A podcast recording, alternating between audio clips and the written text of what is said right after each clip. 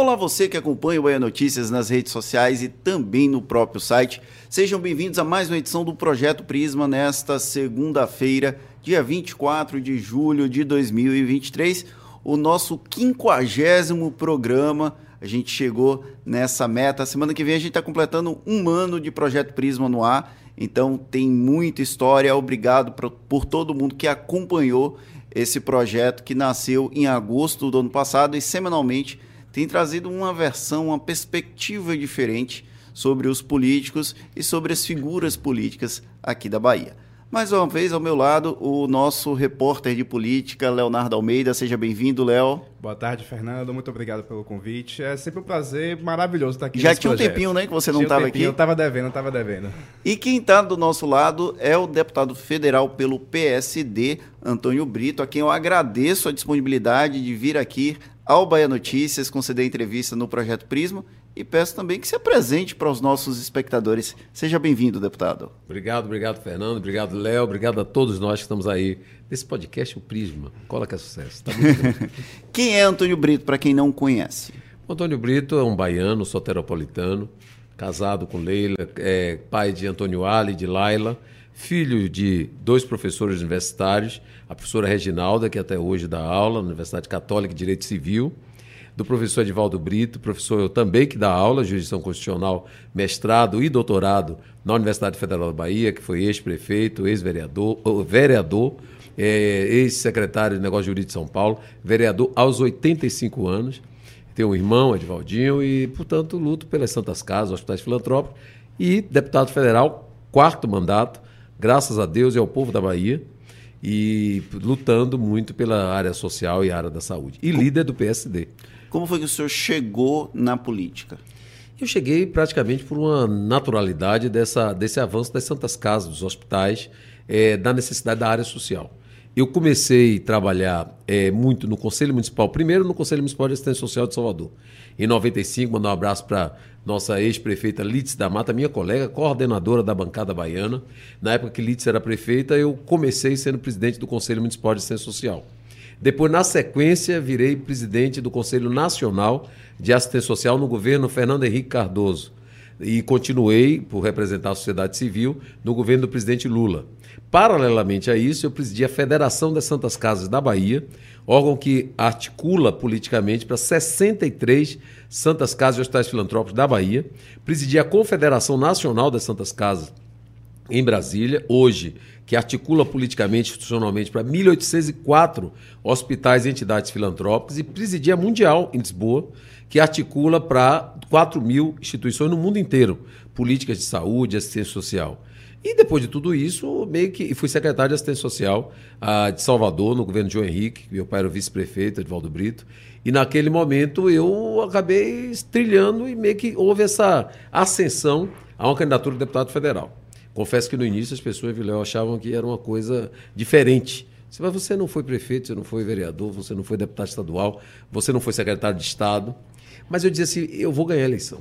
Havia uma vocação, eu, eu, eu lutava tanto, as APAES, as entidades sociais, e eu ganhei de primeira para deputado federal. Agradeço muito ao povo baiano, a Salvador, a Jequié, que foi a minha votação importante também. Eu tive 28 mil votos em Salvador, 9.500 em Jequié e 70 mil votos na primeira eleição. E meio que foi algo que, assim que cheguei lá, organizei a Frente Parlamentar em apoio às Santas Casas, presidi a Comissão de Seguridade Social e Família, a segunda maior comissão da Câmara. Hoje não, porque houve a diminuição dela, que é a Saúde, Assistência, Previdência e Família. Eu presidi por três vezes a Comissão de Seguridade e tenho a honra de estar na terceira vez, graças à bancada federal do meu partido, PSD, como líder do PSD na Câmara Federal e também pelo meu presidente Beto Kassab. O senhor é fundador do PSD aqui na Bahia, um dos integrantes lá do comecinho do partido e hoje lidera a bancada do PSD já pela terceira vez e é cotado como possível candidato à presidência da Câmara, é isso mesmo? Olha, até eu, eu, eu tenho conversado muito sobre isso. Na verdade, a presidência da Câmara é um destino. É algo que você vai avançando. Eu lhe confesso que isso tem surgido naturalmente. Talvez a bancada do PSD hoje é a quarta maior bancada, Fernando. 43 deputados e deputadas federais. Só da Bahia, uma felicidade muito grande. Ter o Paulo Magalhães, que é o nosso decano. Ter o Diego Coronel, top. O, o Otto Filho, brilhante deputado, o Gabriel Nunes, uma revelação, Charles Fernandes, que está exercendo a função aí do nosso Sérgio Brito, que é secretário. Então são seis deputados federais na Bahia, segunda maior bancada dentro do PSD. A maior bancada do PSD é o Paraná. E uma bancada que tem, são sete deputados federais no Paraná, somando os 43 homens e mulheres que atuam no PSD. Então é uma bancada muito forte. E meio que a gente criou uma coesão, e a terceira vez reeleito, isso vai dando uma, um consenso na bancada, e, e ela não é estanque. Então, um deputado federal, por hipótese, a de Sergipe, tem o Fábio Reis e a delegada Catarina, conversa com outros partidos.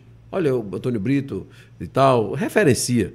E essa referência acaba que um conversa com o outro, outro conversa com o outro, outro de São Paulo, e cria uma, uma imagem dentro da casa dos 513 se você é um bom líder, se você é um líder é generoso, se você é um líder que chega junto, é um líder que valoriza uma bancada qualificadíssima, como é a bancada Eu do já PSD. ouvi chamando o senhor de líder dos líderes. Como é que você sabe disso? Eu ouvi circular nos bastidores essa tem- informação. é, eu vim pra cá, ele já fez. o- Você está aí só bebendo essa vinha, viu? Você- ali deve ser o Paulo Vitor, que faz aniversário hoje, está mandando o WhatsApp aqui para. Ô, Paulo Vitor, tô vendo os WhatsApp seguindo pra cá, hein? Isso deve ser que Léo tá só tomando água e passando o zap. De fato, isso foi uma, uma possibilidade que o nosso. Até o Arthur Lira, que me chama assim, de líder dos líderes, como uma referência dessa, desse trânsito que eu tenho, além da bancada do PSD, com os líderes da, de todos os partidos, do PL ao PT. A gente tem uma boa relação, conversa com todos e dialoga. Ali é uma casa de consenso, uma casa de articulação. E eu também tenho uma excelente relação com o presidente Arthur Lira. E a gente acaba fazendo essa, essa diálogo. Eh, conversávamos muito e articulávamos. Era, era, sempre foi muito positivo. Três, três, três anos já seguidos como líder já dá essa, como a gente usa no, no jargão popular, essa cancha de poder conversar e dialogar. Isso Mas já teve alguma conversa com o Lira nesse sentido pela sucessão dele na Câmara dos Deputados? Não, que está muito cedo. A, a eleição ainda é daqui a, portanto, é de fevereiro de 2025. Mas Elmar Nascimento já está se movimentando, o senhor não? Ah, bom, é um, é um querido amigo. fomos co- contemporâneos de colégio Antônio Vieira. É uma pessoa que eu gosto muito, inteligente, preparado. Mas cada um tem seu estilo, né? Eu prefiro seguir o caminho dessa naturalidade. Aí, se Deus quiser, se as bancadas quiserem, lá na frente. Porque uma coisa que é interessante, o Arthur é presidente. E, e o Arthur merece ser presidente até o último dia, porque tem feito conquistas importantes. Hoje, eu dei uma entrevista na emissora de televisão e eu disse que no primeiro semestre nós aprovamos a reforma tributária, nós aprovamos o arcabouço fiscal, que foi e voltou a partir da PEC da transição que aprovamos no ano passado. Nós aprovamos a MP 1162, Minha Casa Minha Vida, 1164, Bolsa Família, 1165, mais médicos, 1166, PA, se eu fosse, que é programa de aquisição de alimentos, se eu fosse citar só essas. 1154, que foi a restauração de todos os, os órgãos do Ministério, todos, todos, todos. Portanto, de fato, isso tudo é porque tem liderança do presidente, os líderes cooperaram e o governo do presidente Lula está indo muito bem. Uma dessas PECs deu dor de cabeça para Santas Casas, que é a PEC da, do piso da enfermagem. É Como verdade. foi que articula, como foi a votação do senhor nesse Votei, processo? votei favorável. Eu sou absolutamente favorável ao piso da enfermagem, como qualquer outro piso, desde que tenha fonte clara e retorno para os hospitais, para as prefeituras. Mas a fonte é governo. prevista só nesse primeiro ano, e aí? É, mas, mas, mas não finalizou, porque está sendo discutido ainda como, como chegar. Acho que 7 bi 300 estão sendo debatidos. Eu lutei muito com a deputada Carmen Zanotto, com deputados. Ela, ela foi a líder com a deputada Alice Portugal, tiveram um papel muito importante, a Alice sabe. E tanto Alice e Carmen preocupadas em ajudar e apoiar ah, o Corém, os órgãos, eh, portanto, eh, da enfermagem, quanto eu preocupado em apoiar as Santas Casas e fazer disso uma coisa positiva. Porque senão você, você pode avançar fortemente, como eu votei no piso, e depois ter problemas com as fontes eh, de, de recurso e até com as pessoas que estão contratando, prefeituras, governo, Santas Casas. Eu espero que dê um bom resultado e que outros pisos possam vir, mas é claro, com, essa, com esse cuidado de não dar o impacto no Sistema Único de Saúde. Esse foi o cuidado tanto que a Alice quanto que Carmen Zanotto, que é deputada pela Santa Catarina, e eu tivemos na liderança aí do piso de enfermagem. Mas é como eu estava dizendo, então com essas, essas articulações fortes que o Arthur fez e que o Congresso fez, é natural que ele vá eh, avançando até o próximo ano. E eu quero dizer uma coisa a você, eu acho que hoje os que são ou que pensam em ser candidatos a presidente da Câmara têm que entender que tem que valorizar a autonomia, a independência do parlamento, o pós-Arthur Lira, que foram conquistas importantíssimas para casa. Mas tem que usar uma expressão que eu usei outro dia em um, uma entrevista que dei. A, o, a democracia ela pressupõe três poderes que se relacionam de forma harmônica e independente, que é o judiciário, legislativo e executivo. Esses três poderes é quase como se fossem copos de cristal. E a gente tem que ser os líderes que se propõem a ser líderes desses poderes. O presidente da República, o presidente da Câmara, Senado, presidentes de órgãos do Judiciário, tem que se predispor a ser algodão entre os cristais. Porque eles são muito sensíveis. Porque no sistema presidencialista, nós temos poderes sensíveis. Então, é fundamental que os líderes possam ser pacificadores, possam ser fonte de equilíbrio entre os poderes. Então, eu acho que o presidente Arthur Lira tem sido isso nesse momento. E eu acho que o próximo presidente da Câmara, quem seja que a Câmara escolha, tem que ser alguém de equilíbrio, sensatez, que não seja de esquerda, nem de centro, nem de direita, seja presidente da Câmara. E presidente da Câmara é entender que ele representará um poder e representará o poder legislativo, o que faz as leis do Brasil. Então é isso, por isso que eu estou em compasso de espera, aguardando depois de 2024 o que, é que vai acontecer. O presidente Arthur Lira, ele está no segundo mandato como presidente da casa e o senhor foi líder do PSD no período em que o Arthur Lira já era presidente. Nos dois primeiros anos do senhor enquanto líder do PSD, o Arthur Lira presidia a casa em um momento em que o Congresso Nacional estava muito mais forte do que o Executivo, em que a independência e a, o equilíbrio entre os poderes chegou a ser questionado não apenas na imprensa, mas na própria estrutura política do país. O que mudou do período em que o Arthur Lira convivia com Jair Bolsonaro e agora que o Arthur Lira convive com o governo de Luiz Inácio Lula da Silva? Olha, eu acho que a política voltou. Eu acho que o presidente Lula trouxe a política de volta, a possibilidade de sentar, de conversar, de dialogar de tratar a política como ela é. A política é a relação entre pessoas, a política é você conseguir chegar a um resultado criando menor arestas possíveis, dialogando, pensando, tratando temas né, importantes. Aí você vê o exemplo do Rui Costa fazendo um belíssimo trabalho lá, o Alexandre Padilha, o Zé Guimarães, líder do governo, o próprio presidente Lula que chamou a gente, a gente sentou no, no Palácio da Alvorada, conversamos. Outro dia eu tive com ele no sexto centenário, 150 anos do nosso Santos Dumont. E ali a gente conversou, tinha chegado de Bruxelas, a gente conversa. É uma coisa assim tão afável que você acaba bafejando aquele ar de tranquilidade, que isso é bom para. Toda hora que o líder está mais calmo, você está aqui com o Ricardo. Se o Ricardo estiver mais nervoso, você fica mais nervoso. Se o Ricardo estiver menos nervoso, você fica menos. E o Ricardo é uma maravilha. Né? O Ricardo Luz, meu amigo querido. Mandar um abraço para ele, para Martinha. Minha Martinha é minha amiga de muitos anos. Então, o Ricardo, você vê que é uma figura assim típica, mais tranquila, às vezes fica mais agitado. Então, isso, isso repercute na relação. Eu, eu procuro esse momento que ele está mais tranquilo. Não, eu, comigo pelo menos ele fica, eu não sei como é. Mas assim, eu com Marta também, vai fazendo. Então, na verdade, quando, quando acontece isso, o líder dá o tom. E claro que não sendo presidencialista, o presidente da República dá o tom. Então, por isso que eu acho que é, o Arthur seguiu esse tom. Né? Na verdade, o tom é de mais tranquilidade. O Lula é um articulador. E isso é muito bom. O Lula resgatou a diplomacia. Dez viagens, é, discutindo temas que nem sempre as pessoas concordam, como a opinião sobre a guerra, uh, que achava que deveria ou não deveria, mas ele trouxe temas importantes como a, União Europeia, a interferência no Mercosul, como é que isso vai ser. Ele trouxe de volta o Brasil para um cenário mundial aonde as pessoas voltaram a ver. E aqui dentro as coisas estão acontecendo. Então, eu acho que nesse momento, uh, todos nós estamos refletindo, do Arthur a todos os líderes da casa. Então, isso tem sido muito importante.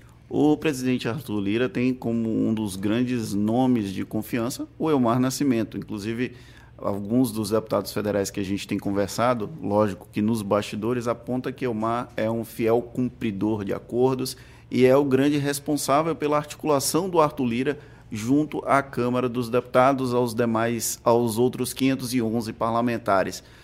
Como, de alguma forma, enfrentar um poder tão grande quanto o de Arthur Lira e Omar Nascimento, caso venha a ter uma candidatura dupla ou tripla pela presidência da Câmara dos Deputados? Excelente pergunta. Você vê que o Fernando. Ô, Léo, você está se me olhando? Me conte aí, meu filho. que você está se observando, Fernando fazer. Sim. É, eu estou observando que você está me observando. E Fernando fazendo. É, aqui é uma jogada. Eu olho para você, me distraio. Eu ele vai com a cop, pergunta. ele é o good cop. Não, é, eu fico assim distraído com o Léo, ele faz a pergunta e aí, ó, é como se. Tá.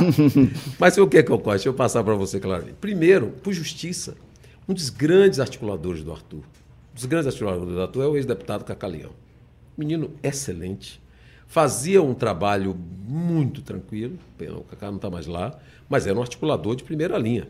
E a gente tinha sempre, o Cacá era o líder do partido do Arthur e tocava essa direção, então fazia aqui as referências ao Cacá Leão, importante, do momento que o Cacá foi líder ah, dentro da, da Câmara dos Deputados e deixou de ser líder, enfim. Mas o que é que ocorre? Primeiro, o PSD foi o primeiro partido a apoiar Arthur, em 2021. O presidente Gilberto Kassab chamou a nós, o líder na época era o Diego Andrade, eu era o primeiro vice-líder, e disse o Arthur, chamou o Arthur numa sala, no próprio PSD, e disse: Nós vamos apoiar o Arthur Lira. E aí o, o PP progressista tinha candidato, que era o Agnaldo Ribeiro. Então o PSD apoiou imediatamente o Arthur. Então é claro que é óbvio que você apoia, você não está esperando que a pessoa vá ter, apoiar você de volta ou não. Mas a gente tem uma relação excelente do Arthur. E eu sempre cooperei com o Arthur. Então não é assim uma candidatura. Primeiro que eu não seria adversário jamais do Elmar porque a gente poderá concorrer em, posições diferenciadas, mas o Omar é baiano. O Omar é uma pessoa é, que a gente tem uma excelente relação. Então, longe disso. Poderemos ah, sair por, uma, por um pensamento de partidos, ele sair por outro, e isso não inviabilizaria o debate sobre a, a Câmara. Mas a, ah, nós todos fazemos parte da base do, presidente, do, do presidente Arthur Lira. Depois eu fui um líder muito atuante do lado de Arthur. E, tanto é que ele me deu essa, essa, essa, esse nome de líder dos líderes. Ele tem depoimentos públicos de mim para Arthur e de Arthur para mim. E agora, nos últimos, na última eleição, eu fui a 17 eventos do Arthur. 17 eventos do Arthur que ele fez geralmente encontros com bancada. Eu fui 17 bancadas. Um líder que dá o primeiro passo com o Kassab. Um líder que passa colado com ele. Um líder que vai a 17 eventos contados, porque tinha, teve uma sexta-feira de noite que a bancada era do Rio Grande do Sul. Se pegar o mapa, você vai ver lá, foi uma conversa que ele teve com a bancada na casa, só tinha eu e o deputado Marco Bertaioli. Então eu não posso imaginar que se um dia o meu partido, se um dia os partidos aliados, se um dia eh, foi essa vontade, que o Arthur ficaria contra mim. Acho que não. Com Acho relação que... ao nome do Marcos Pereira, é um outro nome que tem aparecido como um potencial candidato e ele é presidente do Republicanos. Tem uma, uma questão que envolve o próprio Republicanos e o governo Lula, o Tarcísio de Freitas, a Damares Alves e o ex-vice-presidente Hamilton Mourão são contrários à adesão do Republicanos ao governo Lula. Isso, de alguma forma, facilita para que ele não seja um nome tão viável do ponto de vista político para presidir a casa? Olha, não, veja, hoje eu estou nessa, nesse momento, portanto, dia 24 de julho, aniversário do Paulo Vitor. ô, ô, Paulo Vitor, não vou esquecer seu aniversário. Você apareça na Câmara que as pessoas querem dar um, um bolo, mandar um, um zap para ele. Quem quiser pode mandar um zap, viu, para Paulo Vitor. A gente entendeu? não reclama de bolo, não. Não, reclama, não tem problema. Eu estou com dieta, a gente está sempre controlando. Você vê que eu perdi 40 quilos, engordei 5, estou nessa, nessa firmeza. Na luta. Na, e uma luta. Seis anos, meu irmão, lutando, fazendo ginástica, e vou de manhã, e vou de tarde, para poder manter, mas não é fácil, não. Eu tô, viu, Léo? Você que tá assim todo fino, não é fácil, não, viu, meu irmão? Tem que lutar bem. Esses novinhos, assim, É, não é brincadeira. Não, depois que vai a idade, o metabolismo vira um pouco. mas hoje não é um programa de dieta, que senão ia dar várias receitas aqui para vocês, entendeu? Receita de pesa, outro não pesa, pesa, pesa é, é a, é a, a refeição. Mas é evidente que hoje, hoje, no dia 24 de julho, eu estou como líder do bloco MDB, PSD, Republicanos e Podemos. E o Marco tem sido uma figura importante nesse processo, tanto como vice do Rodrigo eh, Maia, como a, também vice do Arthur Lira. E o, o Marco é um, um, nome importante nesse jogo. E isso não compõe, porque é como ele disse, o presidente da Câmara tem que entender é, o quem pretender ser presidente, quem se colocar como candidato, porque o presidente não será presidente de esquerda, nem de direita, nem a favor. O presidente é presidente de poder mantendo a autonomia, mantendo a independência e a harmonia. Se você manter a autonomia, se você mantiver a independência e não tiver harmonia com os demais poderes, aí vira um atrito que eu acho que a gente já passou essa fase. Viramos a página desse momento. Então eu acho que o Marco Pereira, ele, como todos os demais que se colocaram, tem total condição. Eu acho que muito vai ser no momento o que melhor tiver a possibilidade de é, refletir essas conquistas do presidente Arthur Lira que eu acho conquistas importantes para casa, e sem sombra de dúvida, a possibilidade também de articulação com o governo do presidente Lula. Eu acho que isso pesará, porque é natural que o presidente Lula, com a força que tem, demonstrado ele, com o ministro Haddad, uma força impressionante agora que fez nesse período aí de, desse primeiro semestre, foi uma puxada grande, sabe? A PEC da transição em dezembro e toda a reestrutura, eu acho que é natural que a força do presidente Lula, ela, ele não vai interferir na Câmara como interferiu na eleição do Arthur nem do Rodrigo Pacheco. Mas é natural que a boa relação com o governo, governo federal, governo do presidente da República, é, também seja um diferencial a ser observado. Boa relação com o Arthur, boa relação com o governo e o trânsito em todas as esferas da, da casa, eu acho que poderão ser ingredientes que eu apostaria que serão um diferencial em 2025. Deputado, conversando com algumas lideranças baianas na Câmara dos Deputados, muitas apontaram para mim nos bastidores que havia um, uma certa dificuldade de diálogo com o governo federal.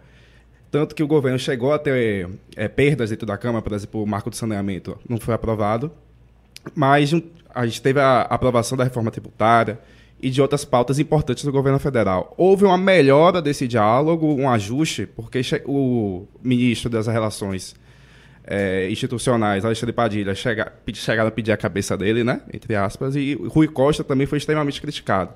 Houve uma melhora desse diálogo com o governo federal? Olha, excelente pergunta. No nosso caso, nós temos a sorte de ter dois baianos. Hoje nós temos três baianos líderes na, na Câmara. Uh, o Elmar, eu uhum. e o, Adolfo Viana, que também é um rapaz muito dedicado, do PSDB, é um menino muito bom. E no Senado, essa figura impressionante da Bahia, que é o senador Otto Alencar. É uma figura que eu gosto desde de muito tempo. Meu pai é, foi prefeito de Salvador, candidato a prefeito de Salvador, o Otto foi vice. O Otto a gente respeita muito, é nosso presidente do partido aqui. Então, nós estamos relacionando do PSD, do, dos partidos, o, o, PSD no Senado é o maior partido, de 15 senadores, 16 com a Jussara. E na Câmara nós temos 43. Então a gente buscou relacionar. Eu não tenho que me queixar, não, viu? Falei até com Padilha há pouco. Nenhum problema com Padilha. E, e eu não estou falando sobre a questão de composição de espaço, é, nem nada disso, porque nós temos três ministérios: o ministro Carlos Fávaro na Agricultura, indicados, o ministro Alexandre Silveira na Minas e Energia. E o ministro André de Paula na Pesca e Aquicultura. E temos algumas outras indicações, mas não é isso. É porque o Padilha sempre teve um, um trato muito bom com o PSD, o Costa, não precisa nem dizer, tem um trato também muito bom. Essa semana eu tive com ele, semana passada em Brasília estarei indo voltando amanhã e conversando com ele, 40 minutos de diálogo, de conversa, e o Zé Guimarães também. E também entrou nessas pautas econômicas uma figura que estava fora, que era o ministro Haddad, que foi para conversar e, e, dialogar e conversar conosco e, e algo diferente. Ele despachava praticamente na casa do presidente Arthur Lira, depois reunia, a gente conversava, tanto é que foram êxitos enormes a aprovação. Então, eu acho que o, todo esse essa posição, gente, o governo tem seis meses. Então você imaginar um governo com seis meses, ter aprovado tudo isso, ter tido essa. Você contou o revés que foi o PDL do saneamento, que mesmo assim eh, foi num contexto. A reforma tributária passou mais ou menos como o governo queria, mas é, a, o arcabouço fiscal sofreu algumas... É natural, natural que tivesse, mas, mas, mas foi muito é bom. É até necessário, inclusive, né? Mas que a é gente claro, gosta dessa é ideia claro, de, de debate coisa, nesse sentido. Não, não pode você fazer uma coisa nisso, ô, Fernando. Você tem 594 parlamentares, 81 senadores, 513 deputados. É, você tem um, um, país enorme, você recebe, portanto, é, articulações das suas bases eleitorais, de, das bases que você representa, sobre temas que estão lá. Então é natural que você, naquele momento, trave uma, uma votação, você converse, você derrube e dá a sensação que é contra o governo, a favor do governo. Às vezes não é, às vezes é um tema, como você me perguntou, sobre o piso de enfermagem. Eu recebi primeiro toda uma avaliação do meu setor, meu setor disse positivo, Vamos apoiar, desde que tenha quantos bilhões para a fonte. Apoiei, e porque eu, eu também luto pelas enfermeiras. Mas isso não tinha nada a ver. Se o governo dissesse eu sou favorável e por acaso eu votasse contra, eu era contra. Ou se o governo dissesse que era contra eu votasse favorável, eu era favorável. Não, não tinha na... o debate não tinha nada a ver com posição de governo. Às vezes uma votação ela é de uma forma ou de outra e não tem nada a ver de contra ou a favor. Não há um maniqueísmo. Eu, governo contra governo. Então, são temas que são importantíssimos da gente ter essa diferenciação. Então, quando eu votei favorável ao piso de enfermagem, votei porque meu setor de enfermagem, o setor filantrópico, queria, assim como muita gente tinha interesse no marco do saneamento. E como no, no, na, na, no marco temporal das terras indígenas, a, a FPA entrou forte, a Frente Parlamentar da Agricultura. Então, há, de fato, determinadas é, posições que, até se eu tivesse na liderança do governo, em algumas eu nem orientava. Porque ali não há, não há um debate pró ou contra o governo, é debate da casa mesmo, na formação da lei. O marco do saneamento, inclusive, foi jogado na conta quase que exclusiva do ministro da Casa Civil, Rui Costa. Pois Ele é. foi alvo de vários fogos amigos, né? Durante esse período. Inclusive, havia uma crítica que é, ninguém falava abertamente, em público, mas sugeria que Rui não tinha se despido da roupa de governador enquanto ministro da Casa Civil. O senhor chegou a ouvir comentários nesse sentido na Câmara dos Deputados, ainda que o senhor não concorde com eles? Ouvi, ouvi sim, talvez porque as pessoas não conheçam Rui. Rui é um homem, eu conheço bem Rui, até porque a esposa dele, a linha de Jiquié, você sabe, eu voto em Jiquié. Eu, eu, estou com essa, essa possibilidade de transferir o título para Salvador. Tenho até abril, até março do ano que vem para tomar uma decisão. Pois vocês podem. Viu, Léo? Vai ter olhando. essa pergunta, fique tranquilo. ah, Léo tá assim. Ô, Paulo Vitor, você viu, mandou um zap aqui embaixo, ó. Pegou no. Já, te, já tem essa pergunta. Já tem, isso é coisa de Paulo Vitor. É brincadeira? oh, olha, mas então, eu conheço bem o Rui, conheço a Aline, conheço a atuação dele, e talvez as pessoas não conhecessem. O Rui é um homem determinado, obstinado, trabalhador, é um homem de, de poucas palavras, de muita ação, isso eu tenho conversado muito com ele, e talvez as pessoas quisessem perfis de casa civil diferentes. Então não havia nada disso. Não havia nada. Atribuíram a ele coisas que não tinham nada a ver. Então eu vi, e, e fui um dos, dos vários, vários e muitos, que conversaram com ele e conversaram com os outros. Isso a gente não tem nada disso, não. O ministro da Casa Civil é um homem que se diz sim é sim, não é não, e vida que segue. Eu acho que a gente vai ter que ter outro estilo. Assim como Padilha é um homem afável, sorridente, um homem que tem outro estilo. Então cada um tem seu estilo. E hoje o Rui é muito querido. As pessoas chamam Rui, Rui participa de coisas, as pessoas gostam tanto, é verdade, que você citou aí é, pessoas da própria Bahia que procuraram o Rui para conversar, e é, para jantar, para almoçar, para conversar sobre o futuro. Então, isso houve uma mudança muito importante no perfil, porque entenderam que o Rui é isso aí. Eu quero sempre parabenizá-lo pelo trabalho que ele está fazendo lá. Uma parte aqui do Projeto Prisma, a gente traz manchetes relacionados ao nosso convidado. E aí eu peço ajuda do Paulo Vitor Nadal para colocar a primeira manchete, que o senhor já até falou, mas aí eu quero ser mais específico. Olha é você, é, Paulo Vitor. Kassab é trunfo de Antônio Brito em possível embate com Elmar por presidência da Câmara. O Kassab é aquela carta do jogo super trunfo que o senhor eu, vai usar até, no momento certo e se necessário? Eu até passei aqui recentemente e vi o, Maurício. Eu perguntei ao Maurício Leiro, Maurício, onde você arrumou essa fonte? Porque eu estou querendo saber onde foi. Porque essa foto do Kassab é uma foto que eu tenho na minha... Alguém passou essa foto. É uma foto que eu tenho na... Como eu não disse? Na minha, antes, na minha sala lá em Brasília. E é claro, eu já postei ela no aniversário dele, mas é uma foto muito querida que a gente tirou ali a sede do, do PSD. Fica de fundo para a Basílica, portanto, lá da, de Brasília. O Kassab é um amigo. Eu conheço o Kassab há muito tempo. O Kassab, é o pai dele era meu amigo, é o Dr. Pedro Kassab, era presidente da Associação Paulista de Fundações, era um médico muito conceituado, foi presidente da Associação Mundial de Medicina. E meu pai era colega do Kassab porque o Kassab foi secretário de planejamento de Celso Pita e meu pai era o secretário de negócios jurídicos de Celso Pita. Então a relação com o Kassab começou há muitos anos atrás. Então não foi de hoje, é uma relação de muito tempo. E é claro que com essa parceria, recentemente, quando a bancada me elegeu é, líder nacional, eu fiquei mais próximo do Kassab ainda. Então, meio que, não é que é um trunfo, é que a gente pensa muita coisa junto, e ele pensa de um, um caminho, eu penso do outro. E outro dia até vi as dúvidas das pessoas quando falou da possibilidade até da Prefeitura de Salvador, da presidência da Câmara, sobre Kassab. Não, não, não. Quem decide sobre a situação de Salvador chama-se Edvaldo Brito, que é presidente do diretório municipal, e o, o, o, nosso senador Otto Alencar, que é presidente do diretório estadual é que neste caso, se por acaso, já antecipando a pergunta do Léo, se por acaso eu for escolhido para a candidatura em Salvador, como líder de uma bancada de 43 deputados e parceiro de Kassab em projetos nacionais, de articulação nacional, eu tive com ele de sexta-feira, é óbvio que eu tenho que consultar o líder nacional do partido. É a mesma coisa que amanhã você fosse convidado para um outro podcast aqui no Bahia Notícia. Pela relação que eu sei que você tem muito boa com, com o Ricardo Luzbel, você vai consultar ele. Isso não quer dizer que você não tenha instâncias deliberativas. É que se disser, vou consultar Léo, Léo vai consultar Fernando. Se é, vou consultar Fernando, Fernando vai consultar Ricardo. Então é consulta. Então eu tenho. O Kassab sempre é um trunfo. Porque o Kassab é um dos homens mais preparados do Brasil. Um dos homens, como a gente diz na gíria popular, mais antenados do Brasil para a política nacional. É chamado como oráculo da política, quem antevê, porque tem informações, porque é dedicado, é generoso e é pragmático. Então ele é um homem que absolutamente tem uma visão. Então é claro que Kassab é trunfo para qualquer um. No meu caso, que gozo da, da, da, amizade dele, da parceria e da liderança dele, sou liderado por ele, é, pelo, pelo no partido do PSD a nível nacional, é claro que é trunfo. Então eu fico muito contente. De quando eu vi a matéria, fico contente que você não tem ideia. Meu Deus, ainda saiu meia-noite. Eu estava meio para dormir assim, quando deu 12h30 que eu abri, que eu sempre eu passo a virar. Vou contar aqui um segredo para vocês. Vou contar um segredo para vocês. 12 1, eu só durmo depois de 12 1. Sabe por quê? Porque eu quero ver o que está acontecendo. Quando eu olhei essa foto, era a primeira. Eu quase caí. Eu falei, meu Deus, quem foi isso? Que eu olhei Maurício Leite. Quem é? Liguei para Lucas, Lucas dormindo. meu Deus, Lucas, acorde. Ele não acordava. Eu passava zap e depois acordei ele 5 e meia da manhã, que eu não dormi. Quem o que é? Foi isso aqui que se passou. Você vê o que a Bahia Notícia não faz. Me tirou meu sono. E eu, mas positivamente, com aquela matéria, graças a Deus, muito boa. Então, de fato, o Kassab é um trunfo para todos nós. Vamos para a segunda, Paulo Vitor Nadal, que aí a gente já traz o outro assunto, que é Salvador.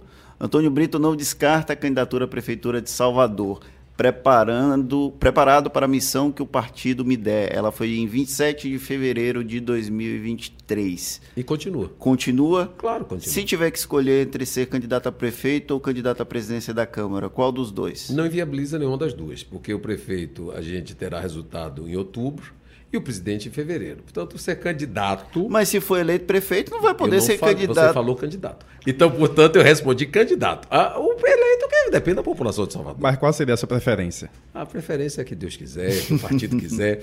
O que, é, na verdade, é as bases e militância. O que é que ocorre hoje? Veja, é, quando eu tive uma excelente votação, meu título está em Jiquié. Quando eu chego em Jiquié, talvez essa. Eu, eu fiz uma estatística essa semana passada, você vai cair para trás. Este ano, este ano, 2023, ano não eleitoral, eu percorri 20 cidades, 46 viagens. Nós fizemos encontro do PSD em Jiquié, nós articulamos Tapetinga, foi a Maracás, foi a... eu corri todas as cidades, 46 deslocamentos para o interior da Bahia, em um ano não eleitoral. Tinha que não é pouco. Não é assim, 20 cidades só bom. Eu não fui só votado em 20. Mas somando Itapetinga, Jiquié e Salvador, eu saí com 60 mil votos. Então, três cidades representam um manancial importante numa, numa votação.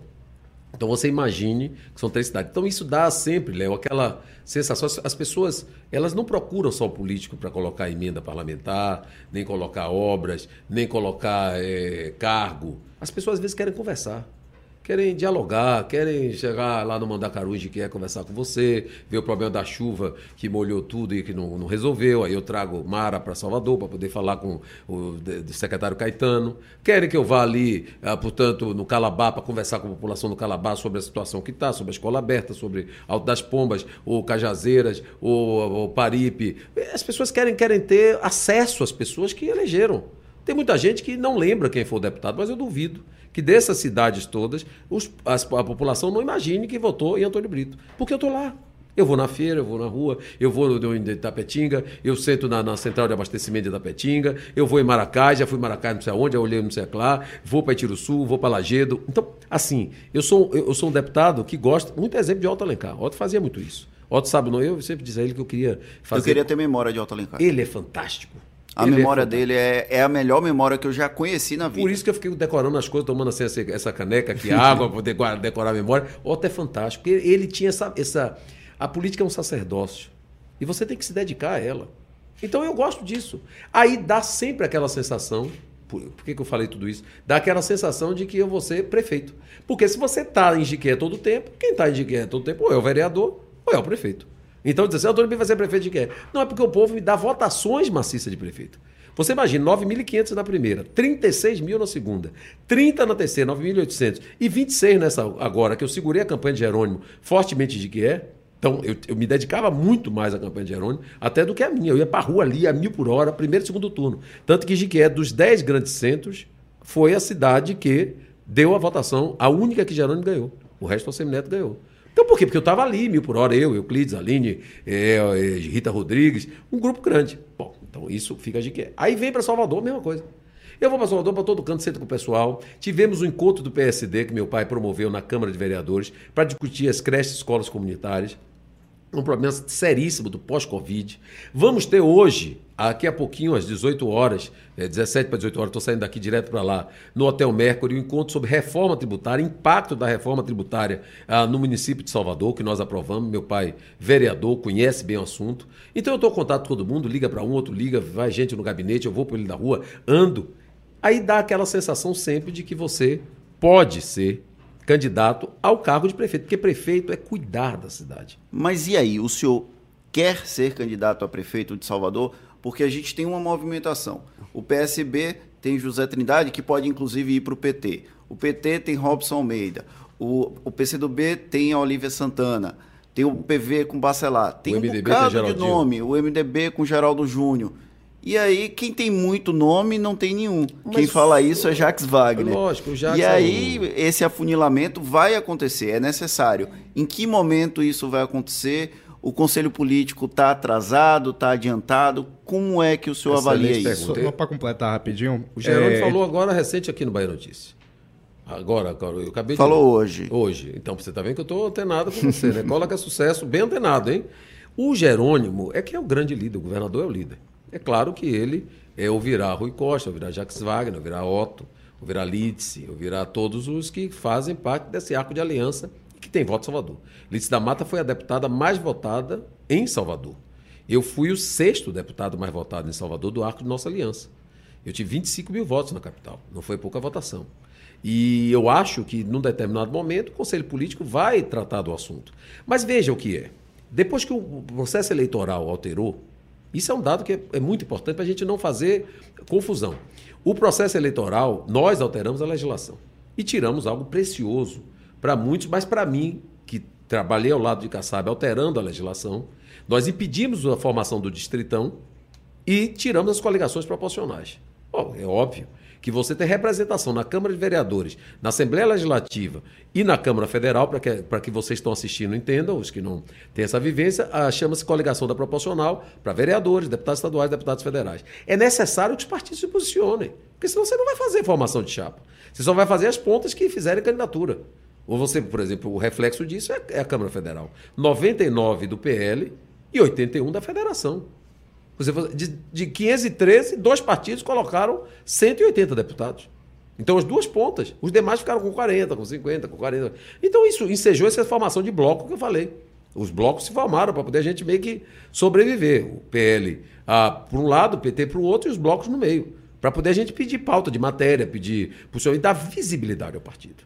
Então, isso vai ser a mesma tônica nas eleições de 24. O que, é que vai ocorrer nas eleições de 24? Pô, time que não joga não tem torcida. Então, naturalmente, você tem que botar a cabeça para poder jogar, para poder formar é, a coligação da proporcional. Hoje, em Salvador, tem 43 vereadores. Você pode escrever para candidatar-se, para ser pré-candidato e candidatar-se 44. É, Eram 63, porque você era metade, é, era o total mais 50%. Nós mudamos até a eleição nisso, a- a- o cálculo. Agora são 44. Para você fazer de 44 quociente eleitoral para fazer cadeiras, você precisa ter alguma posição, ou candidaturas, ou uma chapa muito forte. Os dois precisam que os partidos se movimentem, deixando qual é o programa, qual é o pensamento, qual é o pensamento do PSD sobre escolas comunitárias. Está lá. Qual é o pensamento do PSD sobre reforma tributária, sobre mobilidade urbana, sobre saúde? Isso tem que ter. Agora, se nesse programa a gente tiver um candidato, ele vai levar as propostas. Isso é que os partidos estão se movimentando. O que eu vejo apenas, e, e até fazendo uma crítica construtiva, é que nós não podemos deixar os partidos, dado a esta posição de, de mudança do sistema eleitoral brasileiro, que saiu do multipartidarismo para o sistema mais diminuído, até que enseje sistemas governamentais como semipresidencialismo, até como é, semiparlamentarismo, como temos semipresidencialismo na, na França ou semiparlamentarismo em Portugal, você tem que diminuir partido. E isso os partidos precisam botar a cara na tela. Então não dá para cada vez que um partido fazer uma reunião ou, ou discutir uma pré-candidatura parecer que você está reagindo a A, B ou C. Não é isso, não, gente. É porque os partidos precisam oxigenar, precisam dialogar. Hoje espero que no, no, no hotel estejam muitas pessoas em liderança para ouvir um dos maiores juristas do país, Edvaldo Brito, sobre a reforma tributária. Vulgo meu pai. É. Não posso. Vocês sabem que é meu pai, é um querido.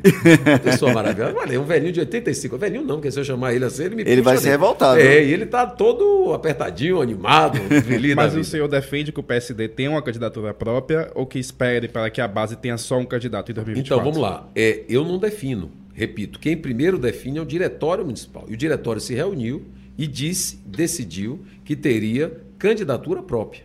Esse é o primeiro ponto. Esse diretório que se reuniu, conversaram sobre nomes e, naturalmente, deram indicação do deputado mais votado do partido na capital, que é Antônio Brito. Foi assim que começou. Meu pai falou comigo, eu disse: olha, eu tenho condicionante. Tá? Eu tenho condicionantes. É uma das condicionantes, que é a principal, é eu conversar com a bancada federal e com o presidente Kassab. Isso não invalida o mais importante. O partido tem que levar essa decisão. Então, primeiro ponto: o partido quer candidatura própria na capital. Segundo ponto, o partido consulta o candidato ou pré-candidato ou indicado para ter a posição. Eu respondo. Para responder ao partido no município de Salvador, eu preciso consultar a bancada federal, porque eu sou líder da bancada, e o Gilberto Kassab.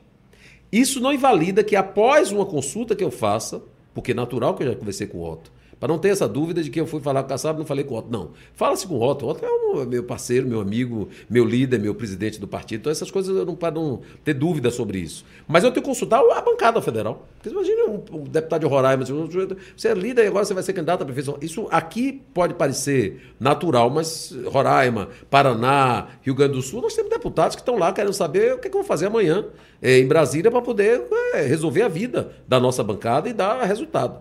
Então, por esse motivo, eu tenho que queimar etapas. E essas etapas são essas. E é claro que este partido no município de Salvador levará para o senador Otto Alencar a seguinte posição. Temos posição de candidatura própria, o candidato que aceitou é este. Este nome está de acordo com as articulações da estadual com o Conselho Político? Sim. Não está? Retorna para diretório e conversa com, com, o candidato, quem seja ele. Isso eu acho que é, é lógico. Para não ficar, é a primeira vez que eu estou explicando com tanta minúcia. Porque às vezes fica pensando, vai falar com o Kassab, aí não falou com o Otto, não falou com o Geraldo. Não, não, não, não. É, é que são etapas.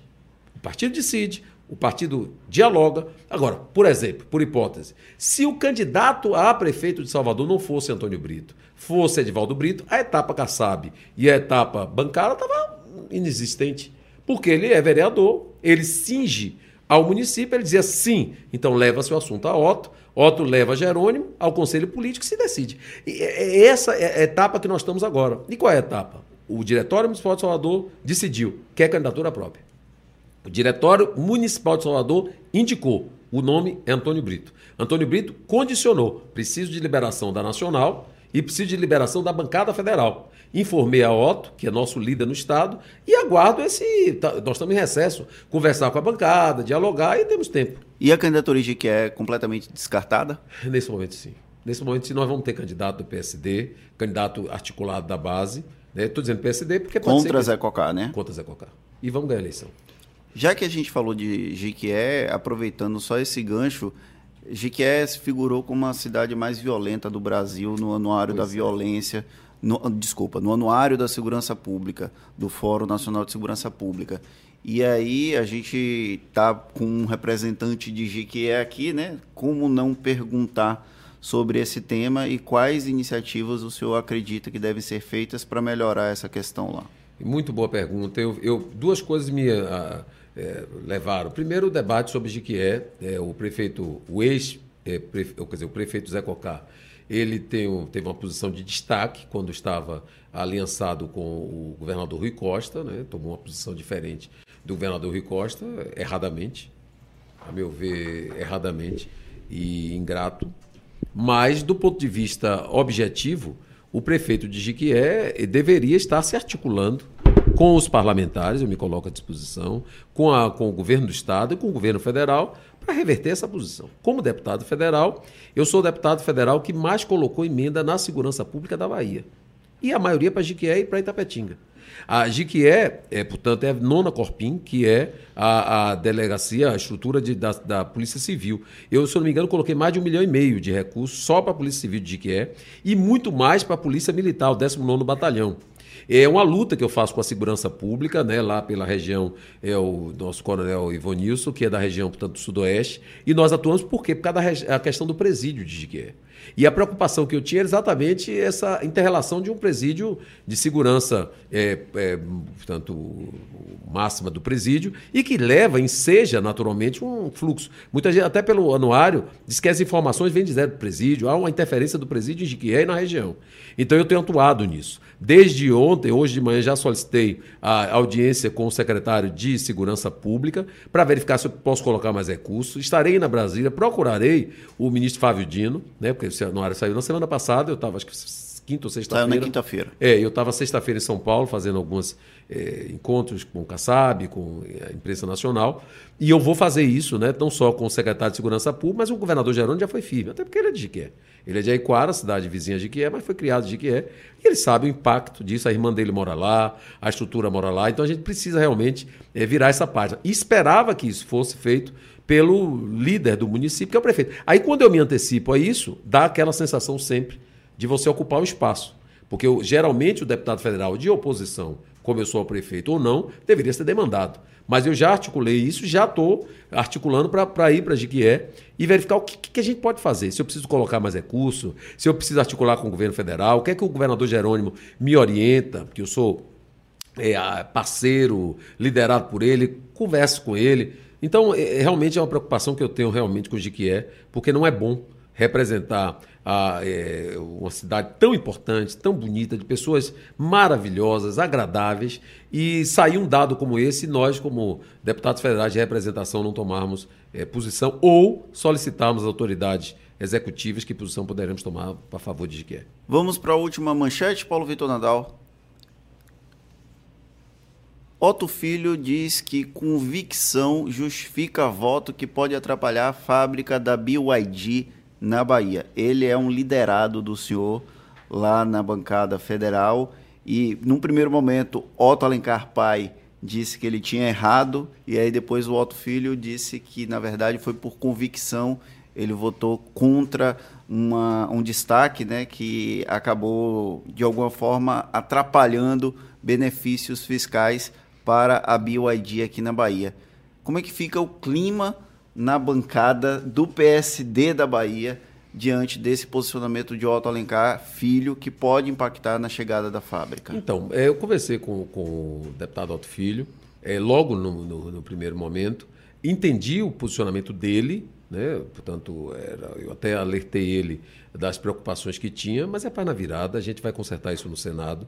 O entendimento dele era o entendimento de que, como os benefícios é, fiscais e também toda a, a, como é que eu posso dizer, a validade, vamos assim, da reforma tributária, ela tinha um prazo a partir de 2032 para 33, ele entendia, é, o que é que aconteceu para isso? O, o benefício, é, a gente estava lutando para a porta de entrada é, nós queríamos que os benefícios contassem das empresas que fossem instaladas ou abertas em funcionamento a partir de dezembro de 24.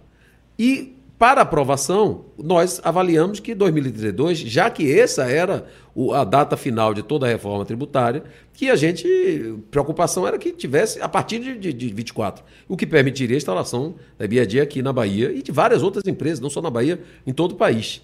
E não estávamos atentos para o prazo 2032, porque esse prazo era o prazo da reforma. O Otto Filho ele estava observando o prazo 2032. Então, na avaliação dele, 2032 não deveria existir. Deveria ser prazo aberto. Deveria, portanto, não ter prazo. Ser com porta de entrada até 2024 e livre, ou até mesmo tudo livre para lá. Então, isso foi o entendimento dele. Ele, ele argumentou, foi, portanto, bem transparente sobre a posição dele, Página virada, esse assunto vai ser consertado no Senado Federal. Eu conversei isso com ah, o senador Otto, conversei isso com demais eh, senadores, estarei articulando para isso. E vamos, eh, portanto, ter esse benefício, vamos ter a BID na Bahia e vamos articular. Eu acho que, que entendi a posição dele e vida que Mas gerou desconforto dentro do partido a posição de Otto Alencar Filho em relação. Não por causa disso, porque ele explicou. Ele, ele explicou, e explicou publicamente, não explicou dentro da bancada. Ele, ele soltou uma nota, inclusive, explicando. Demorou um pouquinho para soltar a nota. Ah, ele estava, era aniversário dele, ele estava lá. Estava digerindo, né? Não, eu acho que não. Ele, ele tinha consciência da, desse, desse processo. Era um, é, era um entendimento dele, e que, se você observar, do ponto de vista do entendimento dele, ele não estava errado. Ele queria que, as, que a partir de 2032 não tivesse qualquer tipo de, de trava do final da reforma. Os benefícios fossem para lá. O problema é que a votação não era essa. Então, a votação era garantir a porta de entrada, ou seja, você permitir dezembro de 24. Por isso que a gente vai resolver isso no Senado, eu não tenho dúvida. É, e com a força, a liderança do senador Otto Alencar, com o trabalho também que eu vou fazer junto aos senadores. Né, nós temos um trabalho bom e também com, com os demais. É, eu conversei também isso com outros senadores e vamos reverter isso. E é paz na virada esse assunto de Alto Filho. Tem alguma pergunta mais quente, a gente pode ir para a parte mais lúdica. Pode ir. Tem mais uma? Tem aqui. Mandaram aqui nos comentários. Gabriel Lopes me mandou. É, Max Silva, boa tarde. O senhor saiu fortalecido da última eleição. O que o senhor planeja para fortalecer sua base na eleição do ano que vem? Ele mandou pelo YouTube. Olha, eu, eu saí realmente. Eu, eu fiquei muito feliz com, com tudo, com o trabalho. Também acho que o povo viu. Ô, ô Fernando, deixa eu te falar uma coisa. Eu fui presidente da Seguridade Social. Eu vou dizer isso para a Bahia. Eu, eu honrei muito a minha terra. Porque no período da Covid, só tinham três deputados lá em Brasília. A Carmen Zanotto, deputada por Santa Catarina, três diretamente, né? Assim, da, da, articulando as vacinas. O doutor Luizinho, Carmen agora é secretário de saúde de Santa Catarina. O deputado Luizinho, doutor Luizinho, é hoje. É do PT, né, Luizinho? Progressistas. Progressista, progressista do Rio de Janeiro. É secretário de saúde do Rio. E eu, como presidente da comissão de seguridade, eu pegava um carro, 14 horas, não tinha avião. Eu ia lá, medo, claro, todo mundo tinha, que ninguém sabia o que, é que era a Covid. Né? Estou falando de abril. Logo que o Mandetta caiu, o Tais entrou, Nelson Tais entrou, e eu tive. Eu fiquei 20 dias só fora e de lá eu me mudei para Brasília.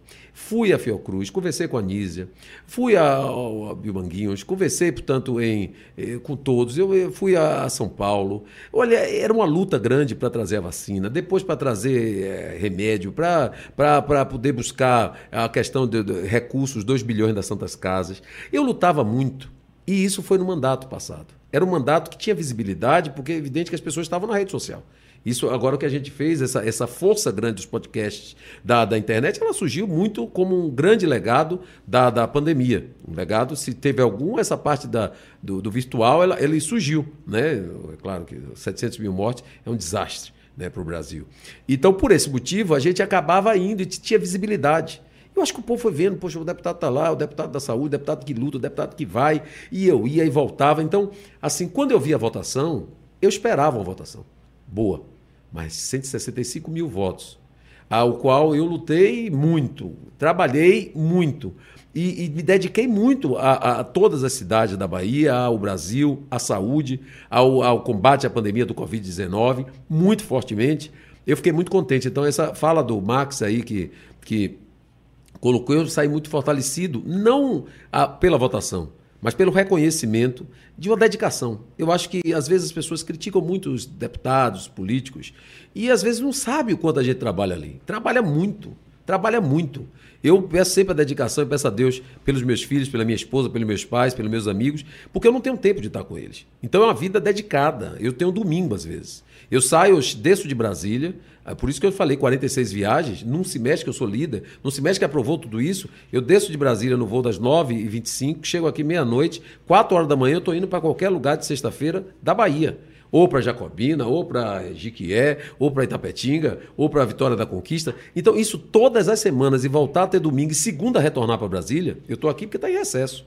Então, diga-se de passagem, a população ela percebe quando você faz as coisas com gosto. Ela percebe assim, Léo, quando a gente está olhando no olho e vê se o olho brilhar de lá para cá, você sabe o que eu estou falando para você. Eu não, eu, ou seja, aqui não tem, é a janela da alma. Você sabe o que eu estou falando. Então, a rigor é isso. Eu me dediquei. E ao ter a votação, eu não acredito. Eu vejo, meu Deus, o quarto mais votado da Bahia. Fiquei muito contente. Então, de fato, me fortalece enquanto legitimidade para exercer o mandato de deputado federal. E é óbvio que isso seja também de outras é, missões que possa meu partido me dar, o povo da Bahia me dar, também a possibilidade de exercer com a mesma dedicação e entusiasmo que eu fiz o mandato de deputado federal num período difícil, que o Brasil precisava muito dos homens e mulheres que se dedicassem a isso. O senhor citou dois deputados federais que se tornaram secretários estaduais de saúde de seus respectivos estados. O senhor nunca pensou em ser secretário estadual de saúde aqui da Bahia? Me sinto bem representado pela Roberta. Falei com ela hoje, excelente secretária. Se eu pudesse e tê-la indicado, quem indicou ela foi o Jerônimo, excelente secretária. E eu acho que são fases. Então, eu acho que nesse momento, é, ter uma secretária dedicada como a Roberta Santana já, já é bom, porque pelo menos a gente fica tranquilo de telefonar para ela, sempre diligente, sempre atuante, e a gente diz, bom, então... Isso não é uma crítica aos antecessores dela, não, não né? Não, não necessariamente. Eu falei de Roberta, você voltou recente. Até porque o Luizinho e a Carmen foram secretários agora, então não foi para trás. Então, eu estou entendendo que é desse período para cá, eles eram deputados. Então, minha período... obrigação é jogar a casca de banana. E a minha é pular delas. Senão, você já, ô, meu caso, você já imaginaram? Eles botam aqui, aí é água, gente vendo aqui a água. É água, é, água. é certeza. O Léo é fica aqui de frente para distrair, ele vai, tchá. É isso. O Tony Mocitaíba pergunta: em relação ao novo PAC do governo federal, quais são as suas expectativas para a Bahia? As melhores possíveis. Eu acho que a Bahia tem muito a crescer. Primeiro com o Jerônimo. Que beleza. As pessoas dizem, seu Jerônimo ganhou a eleição por causa do Lula. É verdade. Bota aquele V positivo. O Jerônimo ganhou a eleição por causa da união de Wagner, Rui, Otto e também por causa da união do, dos partidos aliados e todos nós que trabalhamos. Verdade, V também. Mas o Jerônimo ganhou a eleição porque ele é uma simpatia. É uma figura impressionante e competente e trabalhador. A Bahia vai conhecer mais Jerônimo. Eu já conhecia. Jerônimo eu conhecia porque era de que é, a gente tinha lá e eu tinha relações familiares com Jerônimo. Então eu acho que no momento onde temos um governador que, que, que representa bem a, a Bahia, com o ministro da Casa Civil, Rui Costa, com o líder do governo no Senado, Otto Alencar, com o líder do PSD na Câmara, Antônio Brito, com o líder do PSD no Senado, é, senador, ah, quer dizer, desculpe, líder do governo, Jacques Wagner, o líder do PSD, Otto Alencar. É um momento único para a Bahia.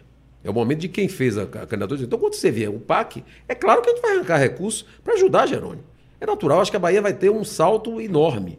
Um salto enorme nesse governo de Jerônimo, com articulação de Rui Wagner. É algo que talvez mesmo Wagner, governador na época, com o Lula e com a Dilma, não teve a articulação que a Bahia está tendo nesse momento. A Bahia está com, com, com, gente jogando Jerônimo nas quatro linhas aqui e com gente fora do campo jogando em outro, outro cenário. Então, eu espero realmente que com o PAC, o PAC, para que a população saiba, é o Programa de Aceleração e Crescimento. Eu não sei se vai ter esse nome, né? como é que eles vão fazer, o Haddad vai capitanear isso. Nós vamos ter momentos importantes nesse segundo semestre, que é a apresentação do PAC, a transição energética, a transição ecológica. Guarda esses temas, que são temas importantes, crédito de carbono. Eu já estou estudando, nós vamos ter reunião de bancada fazendo planejamento estratégico para essa, para discutir o crédito de carbono, a questão ambiental. E tudo isso impactará em empresas, em investimentos, em, eh, em tudo. Então, realmente, eu acho que espero muito para a Bahia, porque temos Jerônimo, porque temos Rui Wagner e Otto. Vamos encerrar a parte mais dura, mais séria, e vamos para a parte mais lúdica aqui do Projeto Prisma, que a gente gosta de também apresentar os nossos convidados de uma perspectiva pouco usual, né? Um prisma tem diversos pontos de vista. E aí a primeira pergunta, inclusive, foge um pouco da nossa rotina, do nosso padrão, que é, eu queria perguntar a responsabilidade que é ser filho de Edivaldo Brito, uma figura que é extremamente respeitada na área tributária, que foi prefeito de Salvador e que, em alguns momentos, inclusive, a própria esquerda renega o fato de Edivaldo Brito ter sido o primeiro prefeito negro da cidade de Salvador. Como é que o senhor encara o fato de ser filho dele, a responsabilidade de ser filho dele e todo o contexto de ser Edivaldo Brito quem é? Olha, é uma excelente pergunta. Eu acho que realmente é uma pergunta que talvez eu, eu possa explicar muita coisa da minha vida a partir dessa pergunta que você fez. Meu pai é um homem único, né? claro, como todos nós. E ele, ele representa algo, eu até conversei com ele ontem, geralmente domingo a gente almoça, que ele deveria escrever um livro sobre a história da minha avó, Edith. Ele fala sempre nos comentários, em Mário Kertz, ele fala em todo canto sobre, sobre minha avó. Minha avó era uma lavadeira de roupa, filha de um pedreiro, ou, quer dizer, casada com um pedreiro. E tem um detalhe que a população não sabe. Eu vou contar isso em dois minutos só para vocês entenderem. Meu pai foi assim dessa. A gente conversou ontem sobre a ascensão do negro e estava dizendo que a oportunidade que ele teve por casualidade. Ele foi a um enterro em Muritiba, que era a terra é, deles. Muritiba ali, para os que não conhecem, é próximo a Cachoeira, São Félix, Recôncavo. E na volta, no vapor de Cachoeira, ele foi comprar um refrigerante na primeira classe. Mas ele morria de medo, porque ele estava na segunda classe, não tinha dinheiro. E quando chegou lá, ele disse que tinha medo do fiscal. Os negros sofrem muito com ela. Não é só o sofrimento, é a presunção de que vai ser. É duro. E na hora que ele foi lá, que uma determinada pessoa pegou ele, ele tomou um susto porque ele queria muito comprar aquele refrigerante. E ele vinha para ser pedreiro em Nazaré, que meu avô era pedreiro aqui, construía, é, portanto, prédios e tal. E aquela pessoa, portanto, da família Fraga, que o pegou, disse: Olha, um filho de Edith, lavadeira. E aí ele ficou, não me desculpe. Eu, não, meu filho, você foi para o enterro do pai. E foi contando aquilo. E de repente convidou ele para ser office boy no escritório de advocacia. Você viu o que é o destino e o que é Deus. E ele, de office boy, virou professor da faculdade, virou um advogado, tributarista. Então, ele é isto, mas ele partiu desse ponto. Então, ser filho de Edvaldo Brito não é ser filho deste que se vê, é filho dessa trajetória de alguém que rompeu o que era natural que aproveitou o que a gente discutia ontem no almoço com meu filho, Antônio Ali, com minha esposa, com minha mãe, com minha filha, era exatamente o que é estar preparado para a oportunidade. Até onde é a oportunidade? Pode ser que venha uma oportunidade para Léo, ele não esteja preparado ou não veja. E Fernando viu e captou e foi. Conversávamos recente sobre Felipe. Dizer, então, assim, a oportunidade é isso.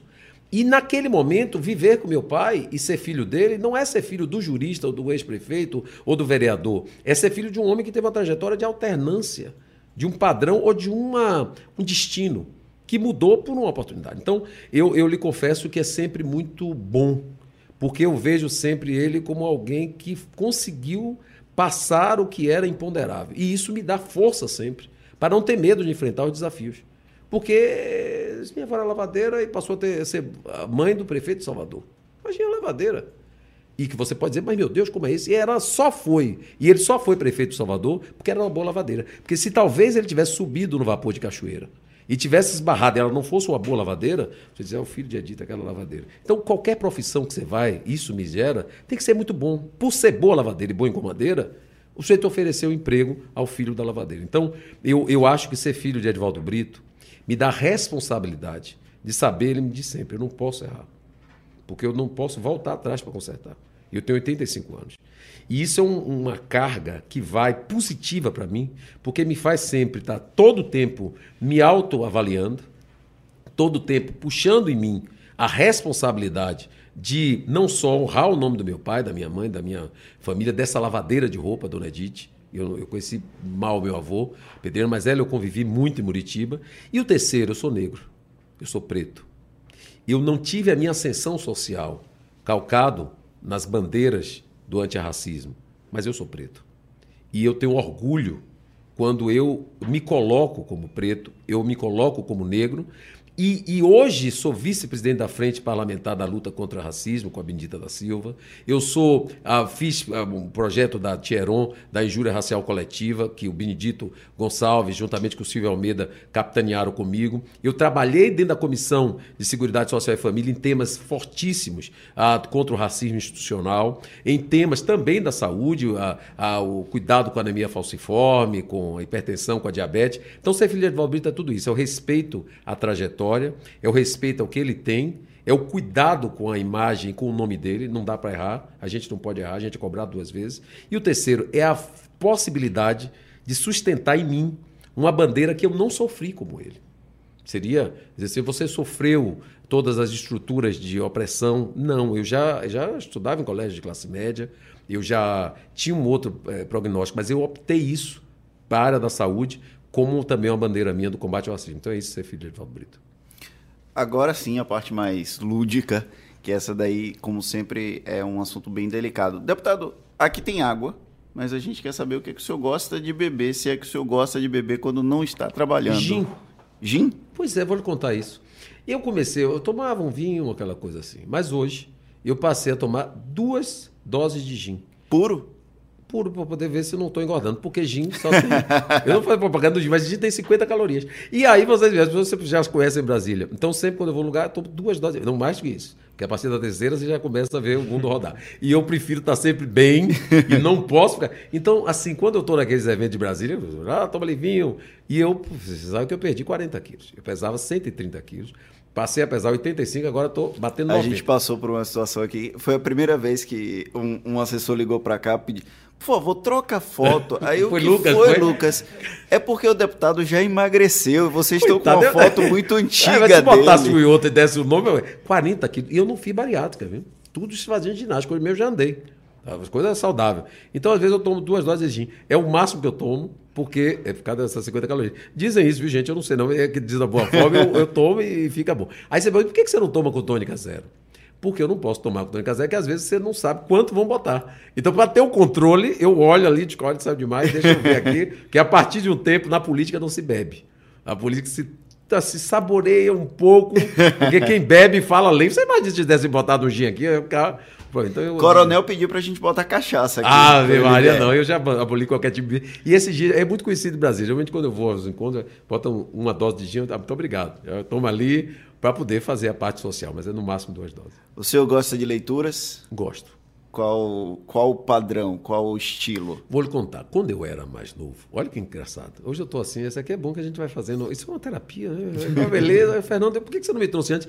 É, viu, Lucas? A gente já tinha tentado Mas é antes. é ele, esse rapaz, esse Lucas. A gente já tinha tentado antes. Esse rapaz fica assim, blindando. Eu, não estou bem agradável. Tá, tranquilo. Estou tranquilo, não estou? Fala sério. Mas de vez em quando o senhor não quer falar também, não. Não, você sabe que eu sou muito, muito discreto na fala. Você já notou. Fujo que não é brincadeira, mas não é brincadeira. Então, eu, eu, eu quando tinha 16 anos, 15, 16 anos. Não é fácil você ser gordo nesse sentido. Então, você tem que avaliar. E eu, eu não saía muito. Até porque era um período da adolescência. E eu pesava sempre todo o peso. Então, eu, eu me dedicava muito à leitura. Eu li de tudo, de enciclopédia a sei lá, para gostar de ler, poesia, é, Zé de Alencar. Então, eh, mas isso não era uma coisa. Depois eu, eu, perdi peso logo na sequência, mas naquele período era até uma reação. Então eu me dedicava além de gostar muito de ler, mas também por aquilo. Eu entrava em casa sexta-feira, só saía na segunda. Você pensar de tudo. São negros desde a África, Enfio na China, Machado de Assis. O que você pensar, eu já li. Talvez isso me deu a fluência que hoje tenho. Eu sempre gostei muito de ler, estudava línguas. Então, estudei inglês, francês, alemão, espanhol. Eu fazia toda essa coisa. E, isso era num período assim que eu me dedicava muito à, à, à leitura. E hoje eu, eu, leio muito. Hoje eu não tenho mais tanto tempo para ler. Né? Eu tenho, tenho me dedicado agora ao semipresidencialismo, temas mais ligados à, à política. Mas a ler o Bahia Notícias e tal. E... Depois de meia-noite. Principalmente 12 e 1. E às vezes ele demora, dá uma ansiedade tremenda. Você já notou isso? A gente passa por isso aqui todos É, mas eu passo também. A gente, também passa, sabendo, a gente passa por isso a cada 20 minutos. 20 minutos. Aí eu fico assim, meu Deus, 12 e 1, não atualizar. Aí eu fico assim, deixa eu olhar aqui o que é que tem. Aí 12 e 2 atualizou. Ah, posso dormir. É uma palavra. Vocês estão vendo o segredo que eu estou contando. E sábado e domingo, às vezes, ele não atualiza meia-noite. É, não, não, sábado e domingo não. Você está vendo que eu estou. É sexta-feira. É só ah, até sexta-feira. Você está vendo, seu Léo, que eu estou. Traga esse foguete aí. Tem algum livro que o senhor guarda numa caixinha de recordação, que é um livro favorito, pois é, algo é, você assim? sabe que esse eu comentei tanto com minha mãe. Foi bom que sem fio na China. Esse era um livro assim, não sei porquê, eh, toda vez que ela me vê, ela fala de Enfio na China. Era um livro que contava a história de Enfio, que era uma figura maravilhosa que faleceu. Irmão de Betinho. Irmão de Betinho, que, que foi a China. E, e eu não sei porquê, eu já vi vários, mas muitos livros, muitos livros, todos você possa imaginar, ah, de todo canto, e eu leio muito. Mas esse eu não sei porque, que minha mãe gostava de dizer que meu filho leu Enfio na China, e eu, eu guardei na memória, porque mãe é mãe, né? Filmes e séries. Ah, muitas. Vi muitas. Agora, recentemente, eu estou passando a fazê-lo. Em casa eu fico sempre com a família, vejo muito, muito. Vejo todas as, as séries possíveis, The Crown, que foi uma série muito boa, uma série clássica ali. Eu, eu até outro dia perguntei a um. Você sabe que eu presido a frente parlamentar na luta contra a tuberculose. E a gente conseguiu articular a luta contra a tuberculose no parlamentos da América Latina. É algo que as pessoas não sabiam. E de, dessa articulação da Frente contra a Tuberculose na, na, no Brasil e da América Latina, se criou a Frente Mundial. Nick Herbert é o, o, é o deputado inglês. E um dia eu perguntei a ele, eu estava em, em Jacarta, e na luta contra a tuberculose e perguntei a ele sobre The Crown. Ele disse que era mais ou menos aquilo. Então eu tenho curiosidade de ver um sistema de governo é, como a monarquia britânica, o parlamentarismo britânico, se aquilo ali se refletia entre a representatividade da rainha e efetivamente, que era um poder representativo, mas ela exercia, apesar da representatividade dela, um poder indireto, mesmo sem parecer. Todo mundo queria ser igual a rainha, que a rainha não mandava. A rainha mandava tudo, que a gente ficou até assistindo ela até os 97 anos. e tomava gin, viu? Mas tem filme que o, algum favorito, alguma coisa assim, que o senhor guarda como algo que. O último que assistiu foi The Crown mesmo? Não, várias séries. Eu estou vendo sempre. Não, eu, eu, vejo muitos. Ah, teve filmes. Um que me. Que, eu me lembro que, que se me lembrou que era Raízes Negras, de Alex Muito, tinha um livro, que eu tinha lido o livro e ele viu o filme. E, e aquela, aquela formação de Kunta Kinte, que era, era muito forte à época, me deu uma sensação, porque eu, eu algo que a gente tinha que, que verificar. Nesse livro, eu, eu li com pouca idade, depois veio o filme, né? Raiz Negra. É, eles travavam de que a escravidão, ela nem sempre, isso estava no livro, nem sempre era oriunda de escravos. Eles eram mente pessoas que perdiam as batalhas na África e eram levados à escravidão. Então, muitos é, negros que vinham para a América é, do Sul ou América do Norte, ou até mesmo para a Europa, eles eram príncipes e reis. E essa história, quer dizer, era, era algo que ele veio lutando, ele era um guerreiro. E a reação, o que levou ele a ter que ser, é, como é que eu posso dizer, seguro, foi algo que me deixou como uma pessoa pode, é, por força de uma, de uma opressão terrível, como foi a escravidão, né, a forma de opressão de você levar, ele ter que, que, que cingir a tudo que ele tinha como poder na África e virar uma pessoa. Então, isso, assim, é uma pessoa que tinha que viver sobre aquele é, sistema de opressão. Então, eu, eu me lembro bem desse livro, me marcou muito, e do filme, né, que foi muito interessante. Qual a playlist de Antônio Brito? Ah, eu ouço tudo. Eu ouço tudo. Você sabia disso? Eu gosto de ouvir várias músicas. Tudo, tudo que você possa pensar. Tudo. A rocha, pagode baiano. Tudo, tudo, tudo. É, eu, eu, às vezes parece assim, mas eu ouço tudo, eu gosto de música. Eu ouço e ouço música, ouço de, de música evangélica, que minha mulher é batista, a música é, clássica, a rocha, a pagode, a Péricles, a tudo, tudo você pode pensar, tudo. Se você quiser, mas, até porque eu ando de manhã e boto Tina Turner, é, o que você pensar eu estou ouvindo. Eu gosto de música. Tem algum cantor predileto? Há vários. Eu gosto de harmonia do samba. Eu gosto, eu gosto de muita, muita, muitas músicas. Eu, eu gosto de música. Culinária, o senhor vai dizer que gosta, é porque a gente sempre pergunta, gosta de comer ou de cozinhar? O senhor já disse que gosta de comer também. De comer. Mas gosta de cozinhar? Não, eu, não, eu só sei fazer ovo frito. Mas só. E olha que porque eu chegava de noite e fazia ovo com farofa quando eu estava, né? Agora não. Agora eu tive que fazer uma coisa. Eu sempre gostei muito de farofa. A comida farofa engorda. Pois então. Ainda mais que gera ao carboidrato, imediatamente se transforma em açúcar. E eu chegava em casa e fazia farofa de ovo. Era o que eu gostava. Ou, oh, meu amigo. De noite, às vezes assim, meu pai estava em São Paulo, vinha sempre minha mãe em casa, eu chegava só. Agora não, que eh, casado a coisa melhora muito. Mas, mas comida pra, sua comida favorita qual é? Um prato? Eu como tudo. A farofa era bom porque eu gostava de fazer a farofa de ovo e... Eu é sei... fácil, é simples de fazer também, né? Não, e, e é bom. Era uma, uma sensação assim que me dava a sensação de que eu podia fazer aquela farofa de ovo. Aí eu gosto de comer peixe, agora não, porque depois da dieta é salada com salmão, salada com badejo. É uma coisa mais assim, mas me adaptei. Porque você não tem ideia, para manter seis anos um peso sem engordar, você acaba tendo essa. essa você acaba tendo que gostar né, daquela comida que, que, que Deus lhe dá e a mesa coloca, que é de manhã um, um leite desnatado com café, com uma torrada, meio-dia, um grelhado com salada, de noite e ida. Senão você não Tem consegue. algum dia que o senhor reserva para comer algo fora da, da tem, dieta? Tem, por isso que eu engordei. Porque acaba, eh, você vai para o jantar e lá chega lá, come aquele negócio, você está com fome. E não, o Fernando vai por mim. É assim, você chega em Brasília, vai por cá, ou qualquer outro lugar. Aí você segura, segura. Chega uma hora que não dá, aí vai passando, você vai começando a comer queijo, come isso.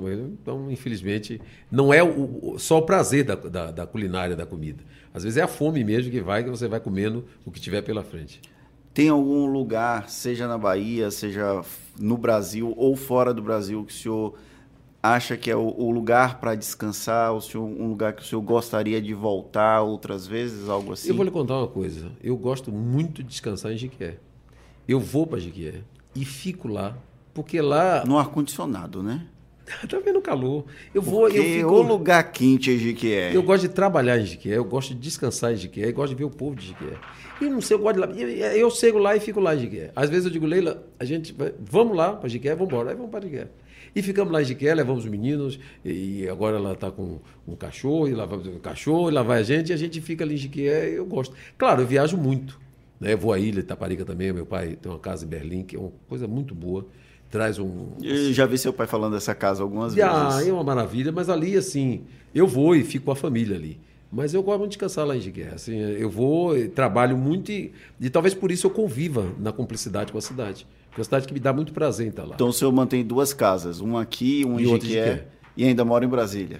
Eu moro no avião, né? E pra baixo, é vou pra lá, vou pra lá. É, não é fácil. Deixa eu dizer uma coisa você. É, é, é, a semana pegar dois voos e às vezes quatro horas de carro, não é brincadeira. É para você realmente. Senhora, e agora mesmo eu estou fazendo já é, sempre exame, check-up para poder. Aí volta de novo a partir da semana que vem, a mil por hora, em Brasília e, e rodando. Mas você tem que fazer. Dorme quantas horas por noite? Cinco a seis. Seis horas para ser preciso. Cinco horas eu estou bem. Abaixo de cinco eu, eu assim fico mais ou menos. Mas para você ter uma ideia, eu tenho a possibilidade todos os dias, Fernando. Se você perguntar o que é que você faz todos os dias, rigorosamente, além das atividades e questões necessárias, é andar. Todos, mas eu dormi duas horas da manhã, seis horas eu estou andando.